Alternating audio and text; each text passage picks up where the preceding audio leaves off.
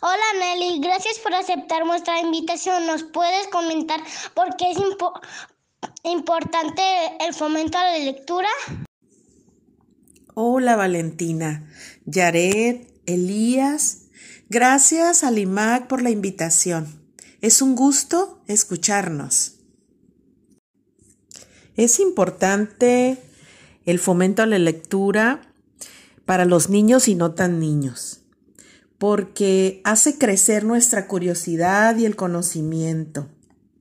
Despierta nuestra imaginación, nos hace que surjan ideas, nos hace recordar y aprender, nos permite que nos conozcamos mejor a nosotros mismos, hace que podamos eh, compartir o recomendar libros, noticias y lo más importante, facilita nuestra comunicación. ¿Cómo surge tu proyecto de Jugamos a leer? ¿Nos puedes hablar sobre él? En 2012 recibo la invitación de la maestra Francis con su sala de lectura La Carpa Viajera a crear salas de lectura en distintos puntos de la ciudad. Nosotras iniciamos actividades en la colonia Camino Verde. Todavía yo no tenía nombre de mi sala de lectura. Iniciamos con la casita rosa. Era una casa pintada de rosa donde las señoras de la colonia tenían actividades eh, de ordenar despensa, alimentos para, los, para la misma comunidad. Ahí íbamos nosotras y dábamos talleres de lectura. Así inicié yo con, con esta actividad, con este, con este camino lector. Y empecé pues a pensar cómo podría ser, cómo, cómo tendría que llamarse esta sala de lectura. Y estuve viendo muchos nombres y a mí me gustó Jugamos a leer porque te invito de una manera lúdica a leer ese acompañamiento, a acompañarnos con la lectura. Esto, así nació Jugamos a leer. ¿Cuál ha sido el mayor reto que te has enfrentado?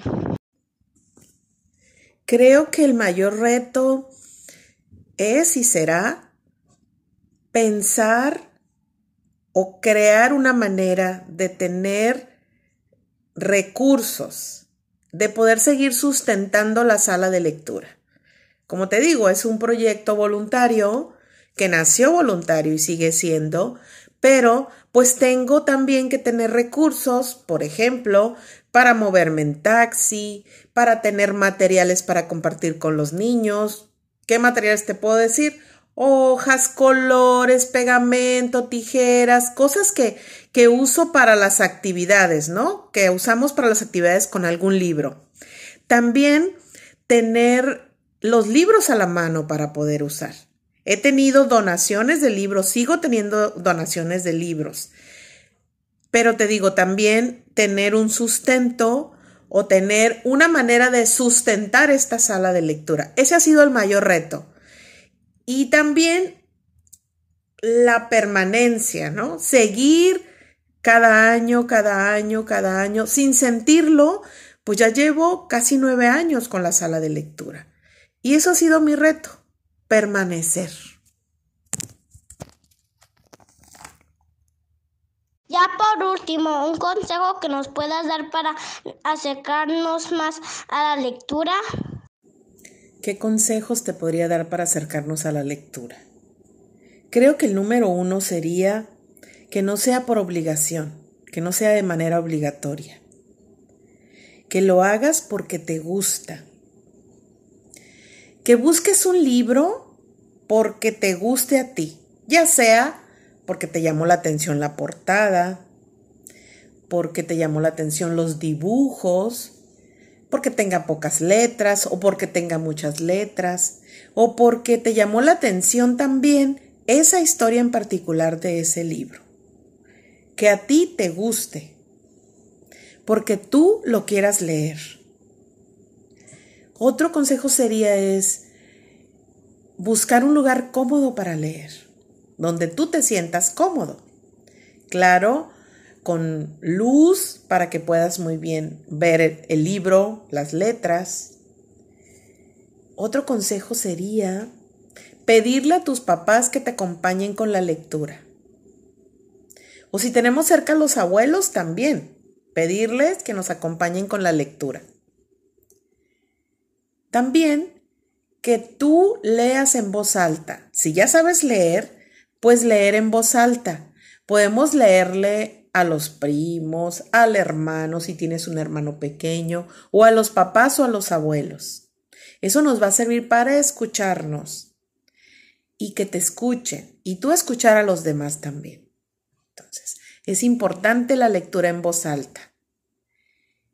Y como te digo, que sea algo que a ti te guste, que tú lo quieras hacer y que lo sientas, que sientas, que te sientas cómodo con esa lectura y cómodo compartiéndolo también.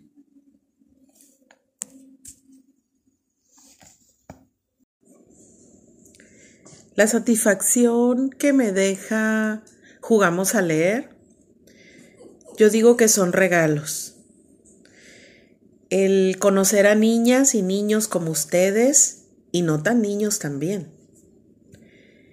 El vivir este acompañamiento con los libros, con las historias.